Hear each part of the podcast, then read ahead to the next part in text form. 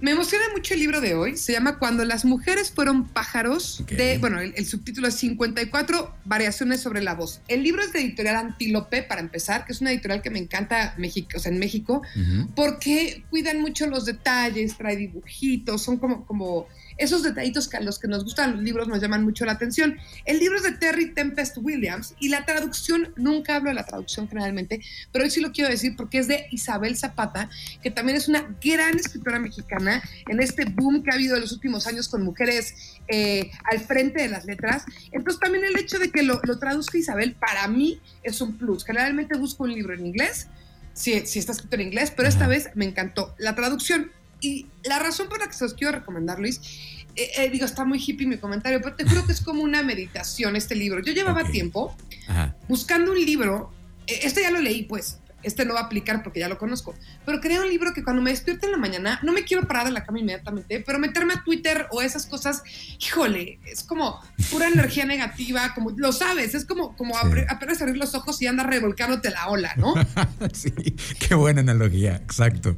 ¿No? Y, este libro, pues son como pasajes, la verdad es que no pasa mucho en el libro. El libro te cuenta que, que la autora, antes de que se muriera su mamá, eh, su mamá le dijo, te voy a dar todos mis diarios. Y cuando recibió los diarios, fue un, troleo de la mamá, porque todos los diarios eran hojas en blanco.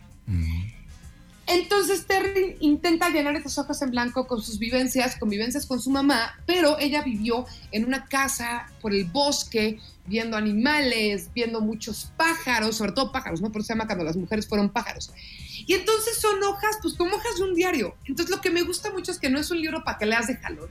Es un libro en el cual puedes agarrar y leer una historia hoy, una hojita mañana, llevártela como muy tranquila y es como muy meditativo. Y entonces es para que te puedas desconectar un rato antes de dormir o en la mañana cuando quieras empezar tu día y pues justamente que no sea un revolcón de, redes sociales que luego son como muy atascadas. Oye, eh, aquí la información que me mandaste dice que la autora eh, pues se cuestiona qué significa tener una voz. ¿A qué se refiere en particular con esa pregunta? Habla mucho de las voces, habla mucho de los pájaros y se cuestiona si su voz vale la pena en un lugar como este mundo, si, si, si la voz de todos vale y también habla mucho de lo opuesto, que son los silencios. Casi nunca, Luis, en esta intervención que tengo contigo, leo partes del libro, porque quiero leer un cachito del libro como para que veas más o menos el modo. Dice, introducir el silencio en una sociedad que adora el ruido. Es como si la luna expusiera la oscuridad de la noche. Nuestro miedo, es, nuestro miedo se esconde en la oscuridad. Nuestra voz habita en el silencio. Lo que ambos necesitan es que nos quedemos quietos, que nos concentremos, que escuchemos, que miramos y oigamos. Entonces emerge lo inesperado. John Cage considera el acto de escuchar un acto de creación. Entonces es un libro que te invita a quedarte quieto.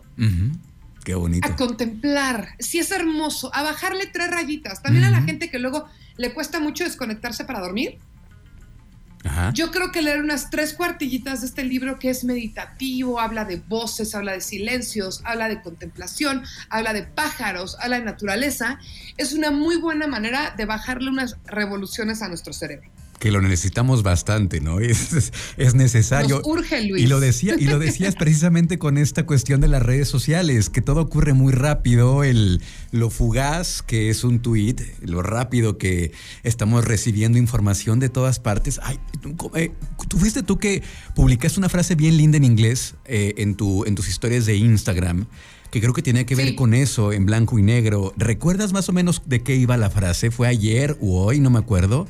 En tus sí, fue ayer. Dice, we are drowning in information, thirsty for knowledge. O sea, nos estamos ahogando en información, pero estamos sedientos, para, perdón, era de wisdom, pero estamos sedientos de sabiduría. Exacto, exacto. ¿No? Y, ¿sabes qué pasa con Twitter, Luis? Que tú abres, o bueno, con Twitter, con Instagram, de repente ves una, noticia de un asesinato y la siguiente nota es un perrito brincando, ¿no? Entonces eso también hace cortocircuito en nuestro cerebro porque hay una cosa horrible junto a una cosa divina y a veces necesitamos callar eso y buscar silencios. Y este libro de Cuando las mujeres fueron pájaros es un excelente eh, pretexto para encontrar silencio en nuestras cabezas. Qué maravilla. Bueno, nos quedamos entonces con esta recomendación, Romix, como siempre, muchísimas gracias. ¿Cómo te seguimos en redes, por favor? En arroba Romina Pons, sobre todo en Instagram y en Twitter, ahí me van a encontrar y háblenme de libros y con gusto les recomiendo algo.